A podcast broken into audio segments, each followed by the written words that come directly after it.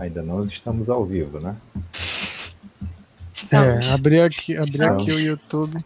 É, mas não tô vendo a gente não. Eu entrei no YouTube aqui já. Tô vendo a gente. Eba, boa noite, boa noite pessoal. Uh, cinco minutos atrasadinhos aqui, mas esse é um Cine Confraria totalmente fora do esperado. É, esse livecast, podcast, onde amigos se reúnem uma vez por semana para falar de cinema. E hoje, especialmente, sendo realizado na quarta-feira e não na segunda, como de costume. É, e sem o nosso host oficial, né? comigo, infelizmente, e não com o nosso Marquito, que geralmente apresenta. O filme da semana foi escolhido pelo Bernardo, certo? Falando certo? e é Tangerine, Tangerine. Não tem tradução para o português até onde eu saiba. E gira, esse filme gira em torno da história da Cindy, a Cin, Cin, Cinderella, Cinderella. Cindy e Rella de sobrenome. Que passam, ela passou um tempo na cadeia e aí ela descobre, né, quando ela volta, passa 28 dias na cadeia. É, a, a personagem principal do filme, né, a Cindy. E aí quando ela sai, ela descobre que o namorado dela, o Chester, não tem sido muito fiel, né? A, a Alexandra, que é a melhor amiga dela, é, que é muito bonita, inclusive, de ver a amizade das duas, deixa escapar que o Chester traiu ela com uma branquela com uma vagina de verdade. As duas são é, do, transexuais negras, né, que fazem programas lá nas ruas de Los Angeles. E aí a Cindy vai tentar descobrir de fato o que, que, o que, que é real nessa história, o que, que é fato e o que, que é fake. E é um filme bem, bem, bem legal, acho que tem bastante coisa pra gente comentar, bem caótico, bem divertido.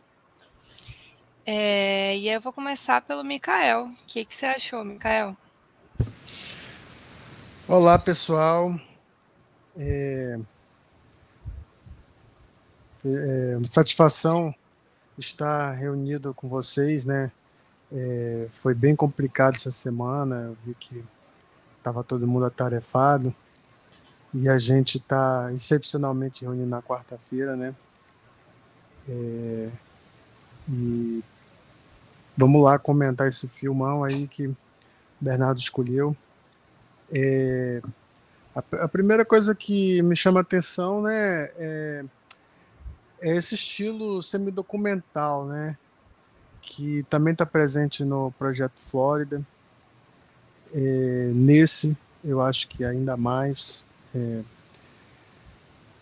realmente parece que você está acompanhando o dia a dia daquelas pessoas sem roteiro. Né? A gente sabe que tem um roteiro, mas a gente até esquece que tem, porque está muito próximo do assim um realismo, né?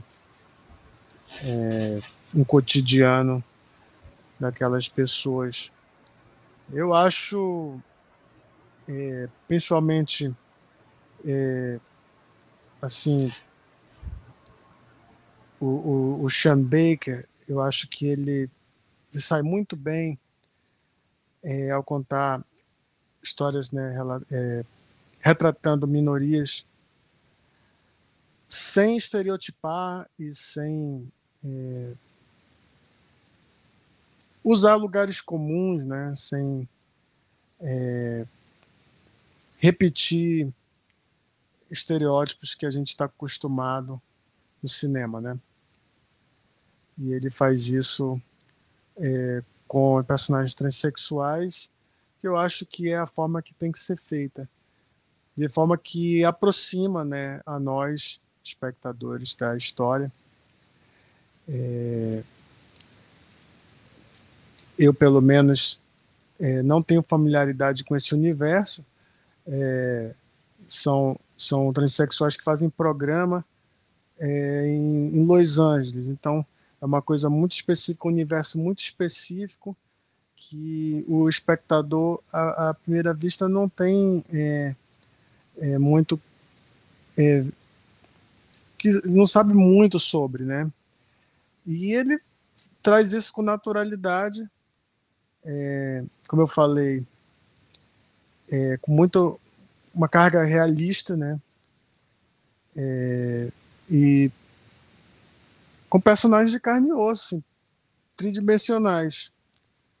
É lógico que é uma narrativa bem corrida e talvez sem muito tempo para desenvolver esses personagens, mas as informações que, que chegam é, são muito naturais, assim, é realmente um recorte do dia, de um dia daqueles, daquelas pessoas. Você acredita que, que aquelas pessoas estão vivendo aquilo mesmo, né? E mesmo personagens que são repugnantes, né, como o motorista, o táxi, eles, ele também é retratado de forma tridimensional, assim. Ele tem os defeitos dele, mas ele, ele não é um, um, é, um arquétipo, assim. Ele, ele é realmente um personagem. É. Ele tem é, é, você você acredita, né? De fato que esse personagem existe, que eu não sei qual foi o processo de, do roteiro, se ele acompanhou essas pessoas, é, pesquisou, né, de forma aprofundada para escrever esse roteiro, mas nossa, assim, inspira muita verdade, assim, você você acredita realmente na, na narrativa é, como algo que é realmente possível naquele universo. É, ele usa o iPhone, né? Acho que o filme ficou mais famoso por isso, né? O filme que foi filmado inteiramente por iPhone, mas eu acho que não distrai. É, eu me incomodo um pouco com o filtro que ele usa, assim, é muito, as cores ficam muito, é, como é que se diz? É, saturadas. É, muito saturadas, assim, chapadas, né? Eu, eu, incomodo um pouco, mas depois você vai entrando na, naquilo, né? É, é, é, é a cor é tão quente que você sente calor, assim, né? As cenas né, de tarde, assim, você pensa, pô, deve estar um calor aí que eu tô sentindo. É, que os personagens estão sentindo. Né? E e é assim, uma narrativa que Até o estranhamento da, da,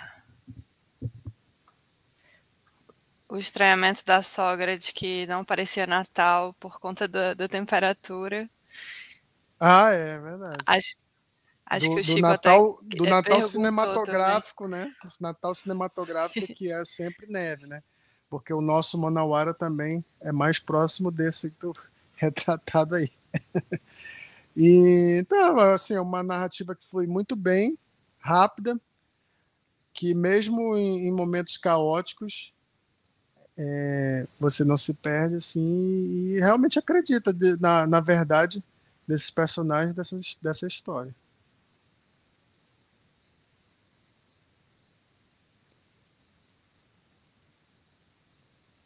Show de bola, Mikael. É, eu, eu acho muito legal como, é, como tu falou também, é, é bem tridimensional cada personagem e eles, eles vão trabalhando bem individualmente cada história, assim, né? E você fica se perguntando, cara, onde que elas vão cruzar? Em que momento que, que a vida dessas pessoas vão uhum. se entrelaçar, né?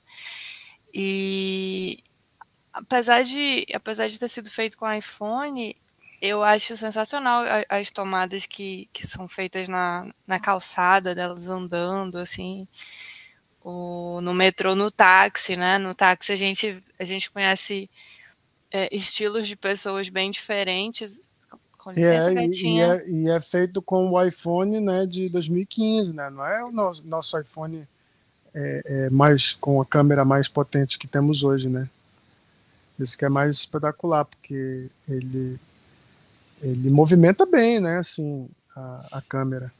E a trilha sonora ajuda demais também, quando entra aquela música eletrônica assim junto, né, dá aquele ritmo, né? A gente fica até ansioso assim, querendo saber o que, que a Cindy vai fazer, onde que ela vai, o que, que ela vai é, quem que ela vai dar porrada agora. E aí, do nada, uma música clássica também, é, é, é legal a, a, trilha sonora. E, enfim, eu, eu, gosto muito das cenas do táxi, do, do Hasmik, porque ali a gente é apresentado para todo o universo, né? Assim, o, ao submundo que, que eles vivem, né? Que, é, que tem bêbado, tem prostituta, tem cafetão, tem traficante, tem travesti todo mundo ali dentro do táxi dele, a gente conhece de primeira aquele mundo. E aí, hum. paralelamente, a gente está entendendo que a, a vida ali da Cindy, né? É... Mas vá lá, Chico Leon, dê suas impressões. Sou Gil. É, então, eu gostei bastante do filme, assim, achei que a história, assim, você se envolve, né, para saber o que, que vai acontecer. Eu acho que é um, é um misto, assim, de da velocidade do filme, da narrativa, né, com a trilha sonora e, e os personagens serem cativantes, né, a, a sua maneira, né. Como o Mikael já, já comentou, né, é um, é um filme que eu acho que consegue representar bem as minorias, né, transexuais, né, garotos de programa, é, imigrantes também, né? E realmente, assim, ele, ele procura, sei lá, como pegando aí mais uma palavra do Mikael, meio documental, assim, mostrar mais ou menos como é. E realmente mostrando uma realidade que não é comum para a gente, né, para várias pessoas, assim, já que o filme trata de minorias, né, então não, não vai tratar a vida como é da maioria das pessoas. É, como foi falado também, a trilha sonora é bem legal, assim, no início, né? Principalmente falar da música eletrônica, acho que ajuda com esse sentimento de caos da situação, né? De deixar meio acelerado, né? E, e, eu, e eu, eu, eu, li a respeito, parece que as atrizes, as principais, né? Não eram atrizes, assim, de fato, né? Não sei como é que foi o... para fazer o casting e tal, mas elas são... Achei que foram muito boas atrizes e tal não sei se talvez porque o que retrata no filme, infelizmente, é, é muito parecido com a realidade delas, não sei. Né? Mas, enfim, e, e, eu acho que o fato delas não serem atrizes, né, assim, pelo menos na época, não eram atrizes, assim, profissionais, né, no caso, eu acho que o fato de, de gravar com iPhone talvez tenha ajudado isso, na própria atuação delas, né, porque eu, eu bom, eu não sou ator, mas eu, eu imagino que seja muito mais intimidante e intrusivo você filmar com câmeras e várias coisas, aquela coisa grande, do que com simples celular. Então, acho que é, é, gravar com iPhone teve é, coisas boas, né? Assim, ele conseguiu fazer um filme muito bom, assim, ele tem umas, uma jogada de câmera, um, né? Enfim, é, é, bem interessante, né? Você nem percebe muito que, que foi feito com iPhone e tal. E também para isso, né? Eu acho que acabou ajudando na, na atuação, né? E assim, óbvio, né, que isso não é a primeira vez que acontece, né? A gente tem outros filmes, outros curtas que foram feitos com, iPhone. Eu até dei uma pesquisadinha e eu vi que aquele, o diretor, aquele coreano que fez Old Boy, que fez aquela trilogia da vingança, ele já, já, ele já fez um curta usando o iPhone também. E um filme que a gente viu no Cine Confraria, que a gente gostou muito, foi aquele documentário Sugar Man. Ele teve partes também filmadas com iPhone, porque tinha estourado o orçamento. E esse filme, se não me engano, concorreu ao Oscar, né? Não, não me lembro se ele ganhou. Tá sem, tá sem os cortado, Mikael. Teu som tá cortado. Tá sem som, Mikael. Tá sem som, Mikael. Não, agora não tá. sei dizer. Não, agora, agora tá. tá. Não sei dizer, porque o microfone estava aberto aqui. Não, mas eu só estava concordando mesmo que o, o filme tinha sido indicado. O Searching Sugarman. Sugarman, né? É. E assim, é, e ele, é, ele é um filme ele, como né, meio estilo road movie, só que a pé, né? É um filme é. que ele vai passando por vários cenários, né? As pessoas sempre em movimento e ele vai acontecendo ali de pano de fundo, né? E ele tem também assim cenas engraçadas, cenas tristes. Ó, vou lançar um, um novo jargão aí, um road movie a pé. E, e a impressão que eu, que eu tive assim no final Street foi movie. é, boa. Foot movies. E a impressão que eu tive assim que o final foi triste assim, foi foi eu esperava um final pouco agridoce, acho que foi mais mais triste assim, né? Para todos ali, os personagens É. principais, né? Tanto para o Armênio, para as transexuais, para a garota de programa. O único que não teve um final assim tão triste foi o Chester, né? Que realmente ali, né? Quem o traficante, o, o que manda em tudo, geralmente não sofre tanto no final, né? Ou ele morre ou ele vai preso, mas não foi nenhum caso. Isso foi uma coisa que eu achei legal também, porque eu estava esperando que o final, quando as histórias fossem convergir, que fosse acontecer algo, sei lá, alguma coisa trágica e tal. E eu achei bem real, e mesmo assim eu achei que foi um é, foi um ápice do filme legal. assim. E é isso.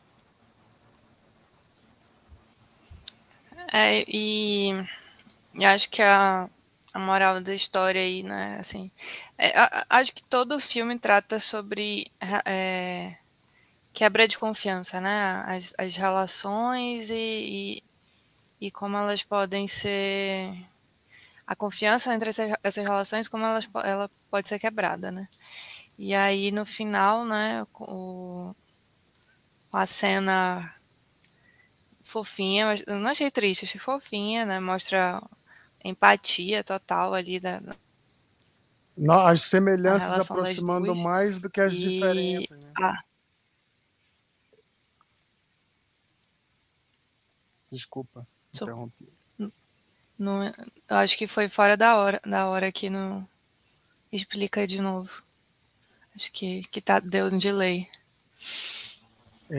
Não, que, que a, elas é, teve essa quebra de confiança, mas as semelhanças né, da, da vida delas as aproximam muito mais do que é, as diferenças, a, a- a quebra da confiança é, poderia afastá-las, né? Elas precisam uma da outra, né? E, e é, é isso que conta no final. É, exatamente. E, e às vezes, né, no caso dali tinha um amor genuíno, então o que ela podia fazer nesse caso é, é perdoar mesmo. Né? Ela tem uma, uma relação de cuidado, né, uma com a outra ali. E, enfim, isso era muito maior do que um rolinho com cafetão. Bernardo, curador, fale aí. É, então, Eu, eu só queria falar que esse filme ser considerado um filme de Natal é uma bela de uma roubada, tá? Mas pode continuar. Olha, olha mas eu Pera já aí. tinha falado isso. então, Boa então jogada. já- segundo o Marquito, a gente tem certas liberdades e tal. O filme, o filme se passa aí no, no, no- numa véspera de Natal. É, eu acho que ele traz sentimento. No fim, ele traz uns sentimentos aí de, de é, é, é, aproximação das pessoas depois de tanta, tanto caos ali, né?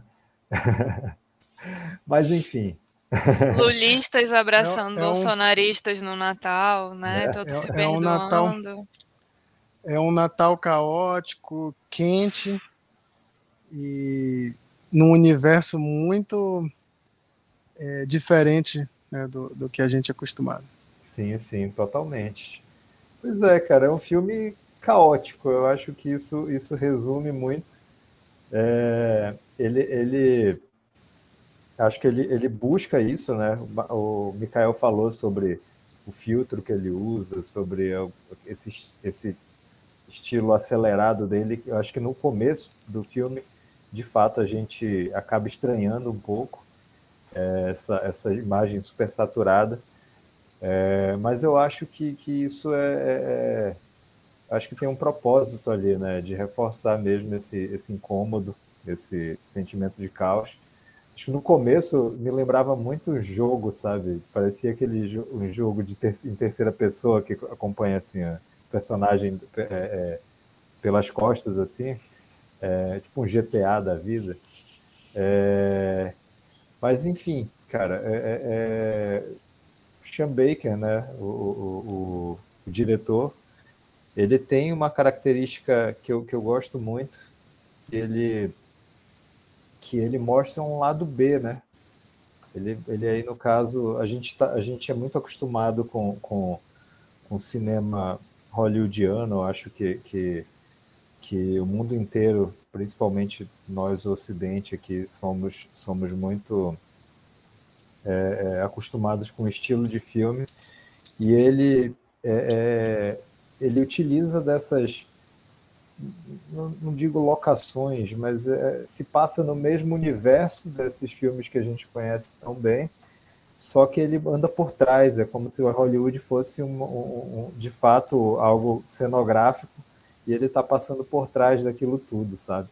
É, a gente é acostumado ali com, com, histórias de dramas, com comédias, com muitas coisas é, é, é que acontecem em Los Angeles, em, nos Estados Unidos de um modo geral. E ele faz isso, só que ele mostra uma, um, um lado que não é tão tão bonito, sabe? Não é tão, não é tão, é, não é tão vendável assim.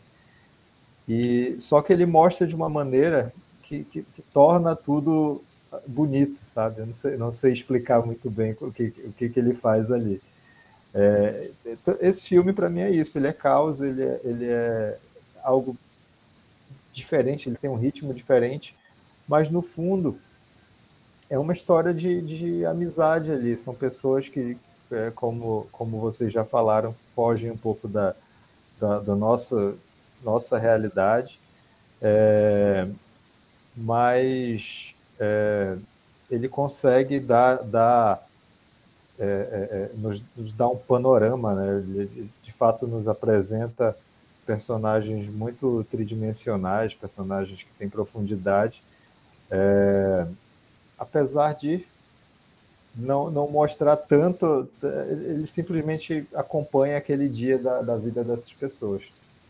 É, e para mim, cara, eu, eu, curto muito aquela parte que é da, da, aquele diálogo com a sogra mesmo, que ela fala do Natal. Eu acho que é, que é que isso resume muito, né? Ela, ela fala que não parece o Natal, porque porque o Natal que é que é que se vende que Hollywood vende, que, que o cinema nos vende, é aquela coisa bonita, é, é Papai Noel, é neve caindo, é presépio e tal, pessoas se abraçando, felizes. E, e, e, mas, na verdade, aquilo ali também é o Natal. Acho que para muita, muita gente, é, é, é, cada, cada pessoa tem sua, tem sua realidade, sua relação com o Natal, e aquilo ali é Natal. Então, esse filme é de Natal, Chico. e, Bernardo, é, enquanto tu falava, eu percebi assim a, é, a unidade temática, né? Pensando no projeto Flórida, é, pelo menos, eu não sei se ele tem outros filmes, mas eu, eu só vi o projeto Flórida além desse. É, que ele gosta né, dessa coisa de, de pegar um ambiente glamourizado, né? No caso desse filme, ele está em Los Angeles, né?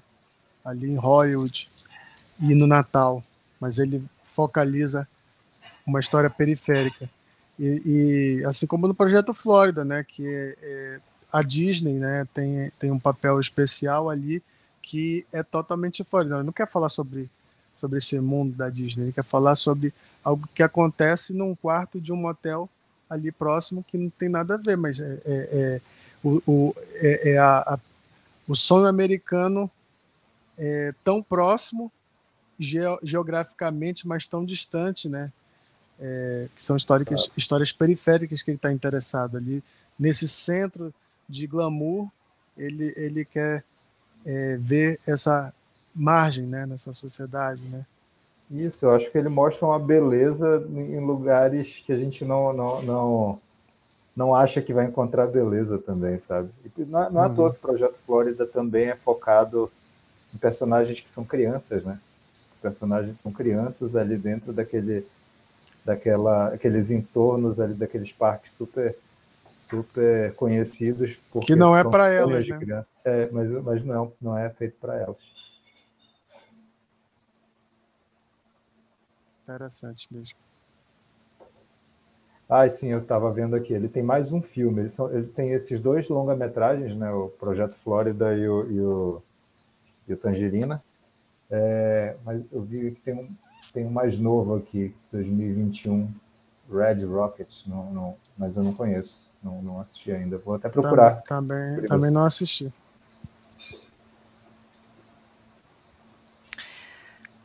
Então, gente, assim, é... queria falar também que por ser um filme de temática LGBT, né, ele não, assim como aquele outro filme que a gente assistiu, aquele lá do Orgulho e Preconceito da Ilha, qual era o nome daquele filme, gente? Esqueci.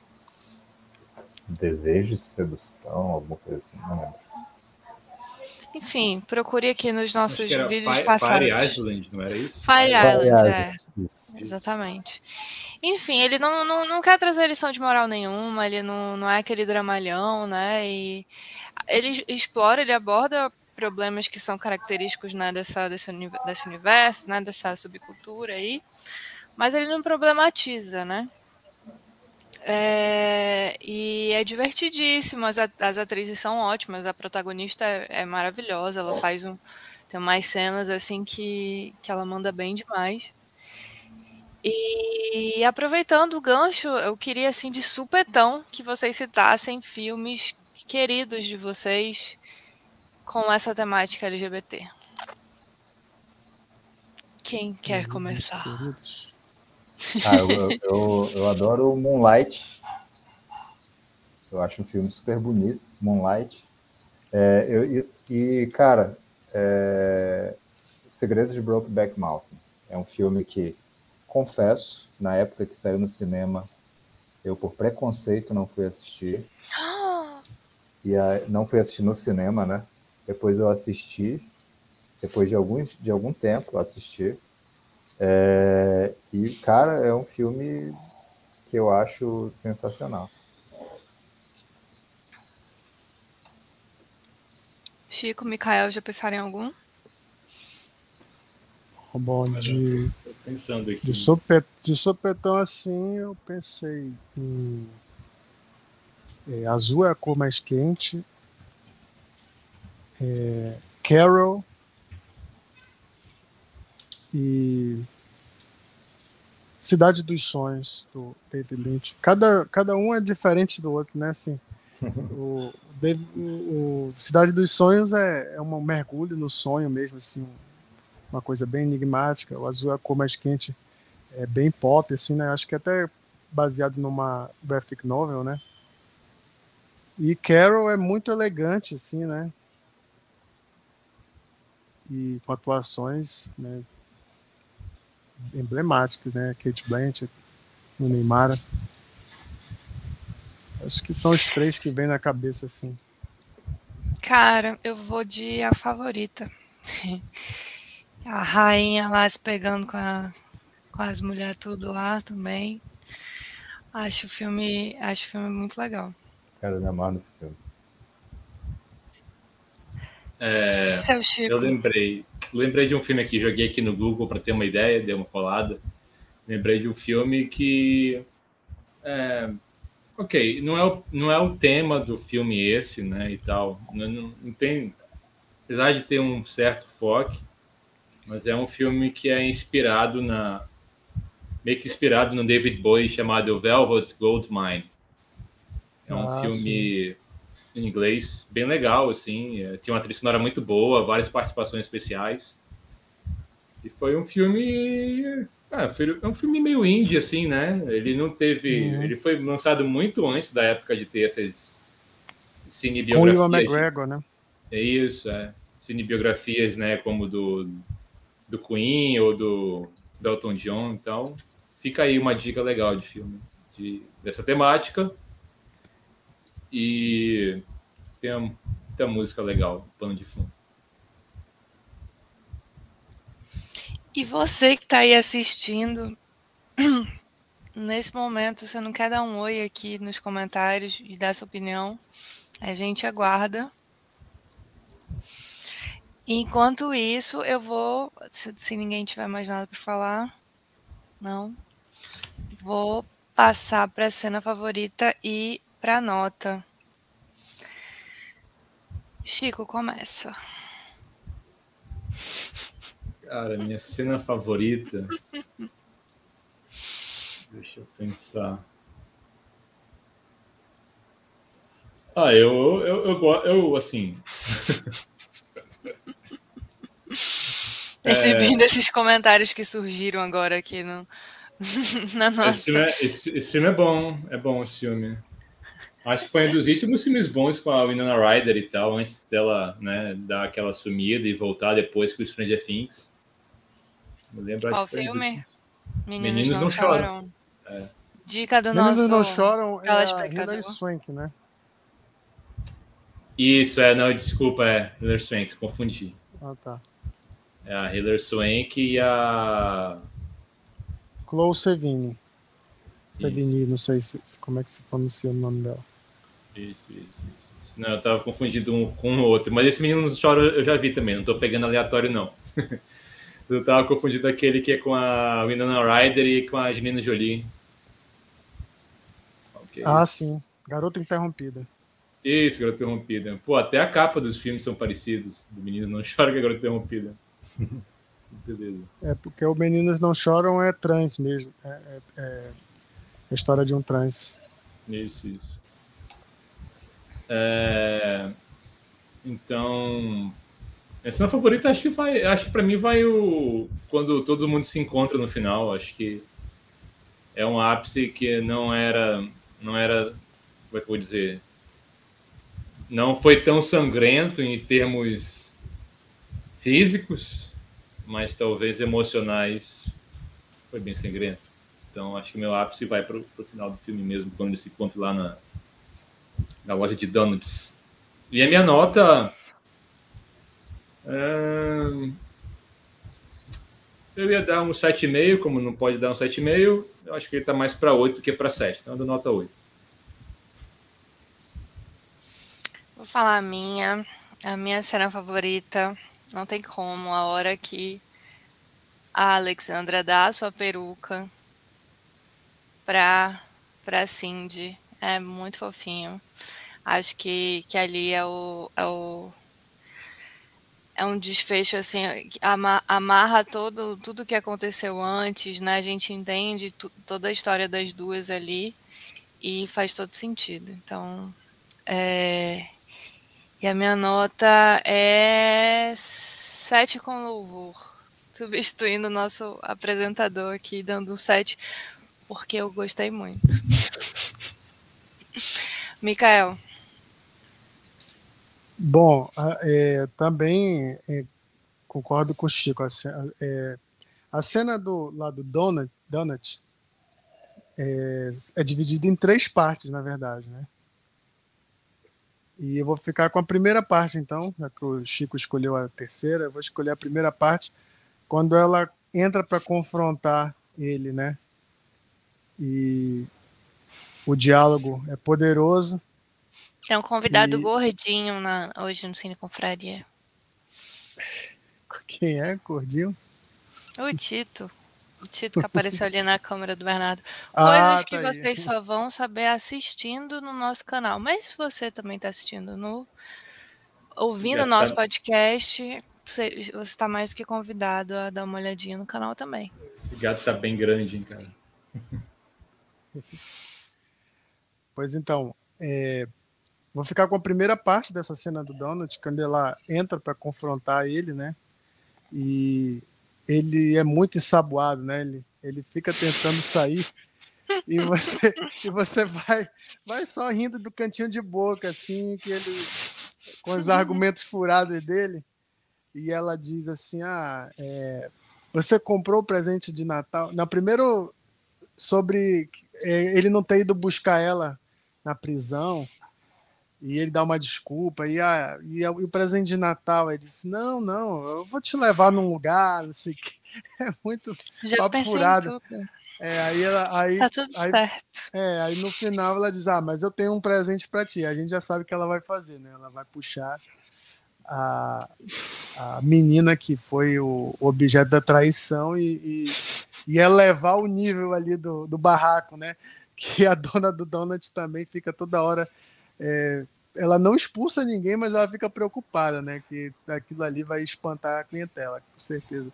Ela só fica ameaçando, vou chamar a polícia, mas ela nunca chama. Então, considerando aí que o Chico já, já escolheu a terceira parte, eu vou escolher a primeira. E a minha nota vai ser 8. Eu, Fala, eu, só queria, eu só queria falar que o, a única atuação ruim do filme é justamente a dona do Donuts, porque... Ela não tem expressão. Real, ela fosse realmente chinesa, ela ia estar tá xingando, ela tá. Mano, chinês tem sangue quente, ela, ela nem ia estar tá de tipo boa assim, não. Quer dizer, não sei, pode ser que não seja chinesa, pode ser que ela pode ser japonesa. Mas enfim, é, não sei o que a galera lá não é assim, não. Desculpe aí, né, pelo preconceito e tal, eu não saber diferenciar e jogar tudo num só. A asiática seria muito mais raivosa, eu acho. e um, um, um, troféu joinha para Daina, né? Que mesmo tendo morrido de levar tanta porrada, ela não perde o deboche, ela continua fazendo piadas sobre tudo, é ótimo, é incrível como ela consegue, ela tem força de, sei lá, né? Ela tem o. Como é? Espírito. Ela não Enfim, cai de é... salto. Ela não, mesmo jamais. Ela... Mesmo descalça, exatamente. Mesmo descalça. Mesmo na merda, bichinha, coitada, que tem o desfecho mais triste de todos. Bernardo. Uh, então, eu concordo com todas as cenas de vocês. Acho que é, para não repetir a cena da Lari, porque eu, eu, eu, também acho que é uma das cenas que, que, que fecham bem o filme, né? consegue amarrar que o, todo, todo esse, esse, esse sentimento aí de, de, é, de amizade entre, entre as duas. É, eu vou falar a cena da, da, da, da música, né? a cena que a, que a Alexandra vai, vai lá para o bar né? para cantar. E aí, a, no final, a gente vê que ela paga para fazer isso, né? É, é, é um negócio meio que parece ser um, um, um ritual dela de, de, de, de, noite de Natal, né? É, também é, é eu acho que a Alexandra ela é uma ela é a que traz as, as cenas mais talvez tocantes assim do filme. Eu acho que essa é uma delas. E minha ela canta super também. bem. Pois é. Eu vi, pelo que eu vi, ela é cantora. Olha. Eu fiquei até pensando, também. será que é lip sync? Isso daí é não. Depois elogiaram né, ela cantando. Olha aqui outra gordinha também aparecendo no seu vídeo. Dá oi, dá oi. Então vamos de dica da semana, né? E aí no final o Mikael vai dar, depois de todas as dicas, o Mikael vai dizer qual que é o último filme do ano que a gente vai comentar junto. Mas bora lá, Bernardo, você que está aí com o microfone, já dê a sua dica da semana. É, então, minha dica da semana, eu estou, estou bem chegado no MUBI, né? Como vocês devem ter percebido. É, é um filme que, que saiu recente lá, saiu, tipo, está em cartaz, é, chamado Sabor da Vida. É um filme japonês é, que conta a história de um, de um, de um restaurante. O cara tem, tem um, restaurante, não é um restaurante, ele, ele é, um, é uma lojinha que vende um, um, um, doce lá, um doce de, de feijão, eu não lembro o nome do, do doce, do, dorai, dorayaki, eu acho. É, e, e aí do nada aparece uma senhora lá, meio misteriosa assim, pedindo emprego, e ele fica se recusando a, a, a a dar o um emprego para ela, até que ele prova que ela faz um doce de feijão lá sensacional e aí resolve contratá-la. É, é um filme que fala que fala sobre sobre é, como é que eu digo sobre pessoas que têm doenças, determinadas doenças que, que existem é, é, é, é, preconceitos, sabe? Preconceitos idiotas quanto a isso. É, é, um filme bem bonito, bem legal. Eu não sei, eu, eu acho até que é um filme que, que já recebeu algum, alguma premiação, não, não, sei, não sei falar agora.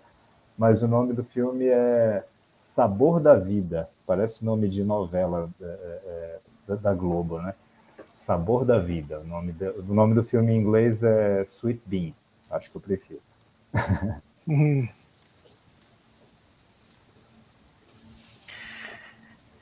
É, e aí, dependendo, eu vou chamar o Chico, mas dependendo do que ele for falar, eu vou ficar sem dica. Então, eu prefiro, antes de falar.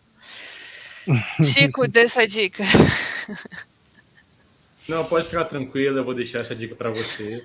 Apesar que eu já estava um tempão com essa série na cabeça, daí faltou uma forcinha externa para a gente decidir assistir, enfim.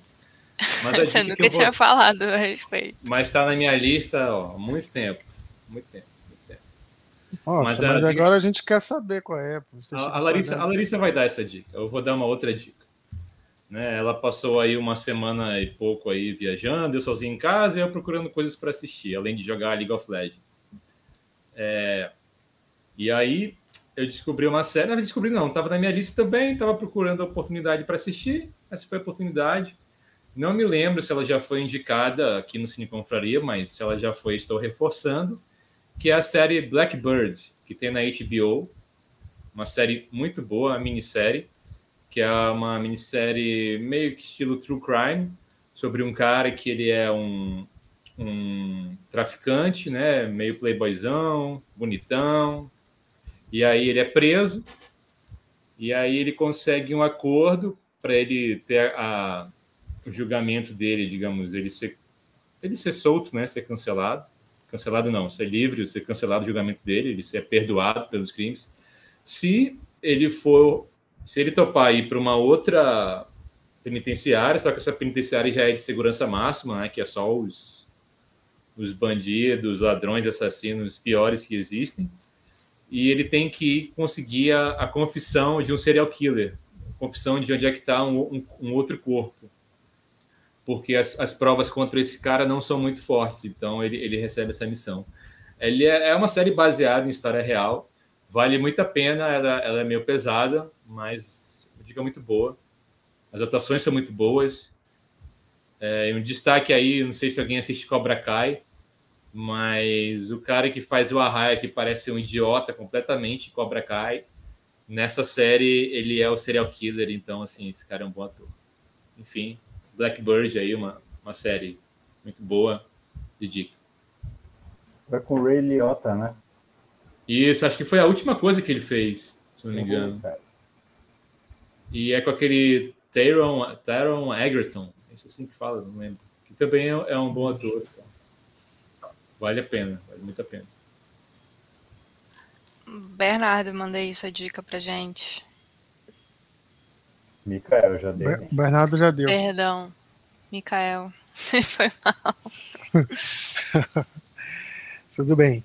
É, bom, essa semana já estou vendo pouca coisa, né?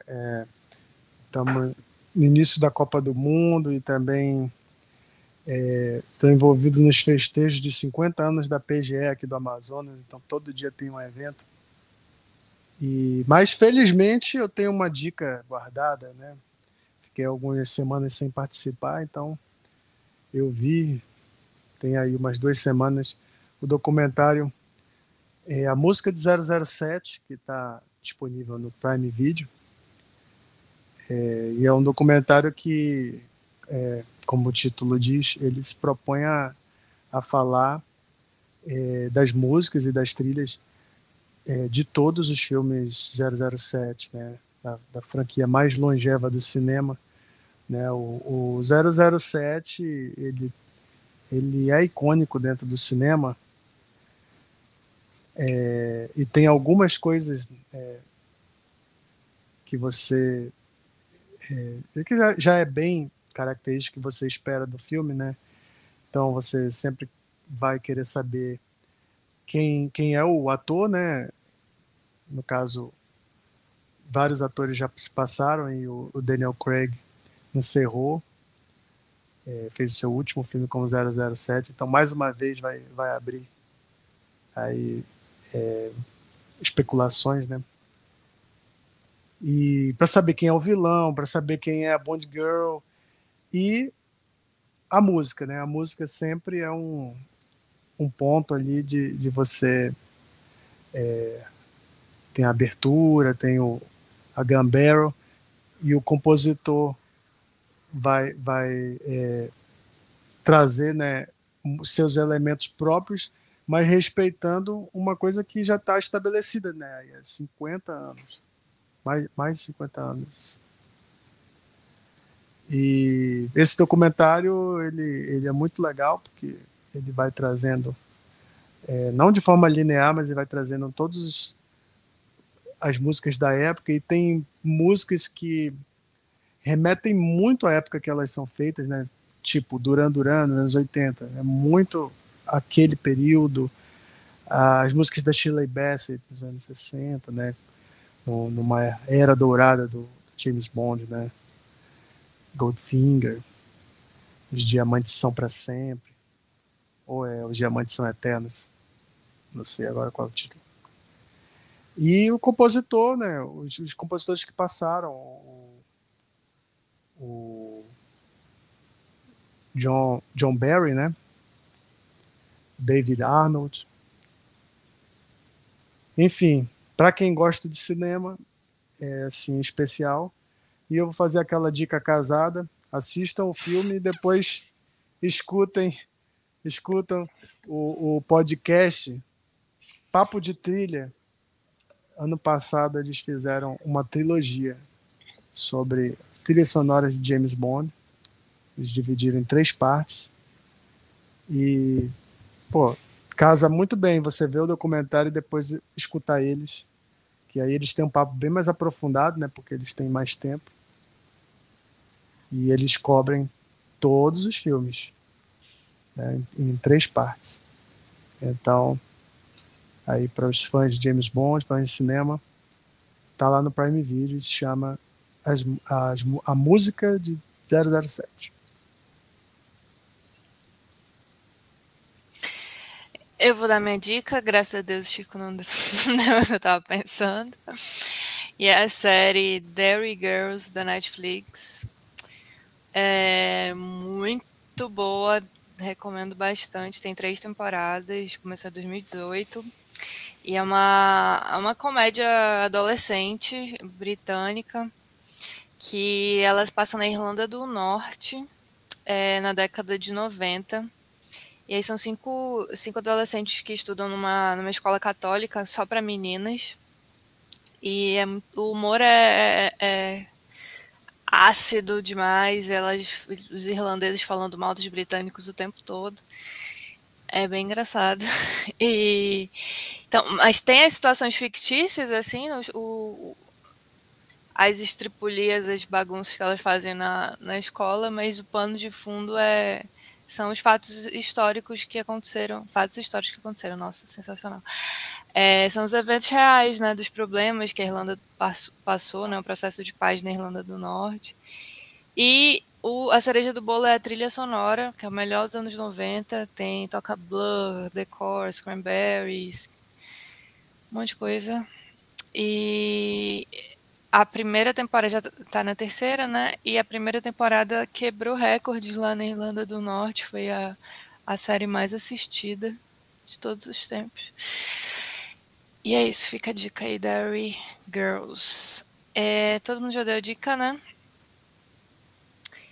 Então vamos saber. A gente tem mais um Cine Confraria semana que vem. Ao que tudo indica, vai ser na segunda-feira. Se não for, a gente avisa né, depois do jogo do Brasil, se a gente não tiver bêbado comemorando.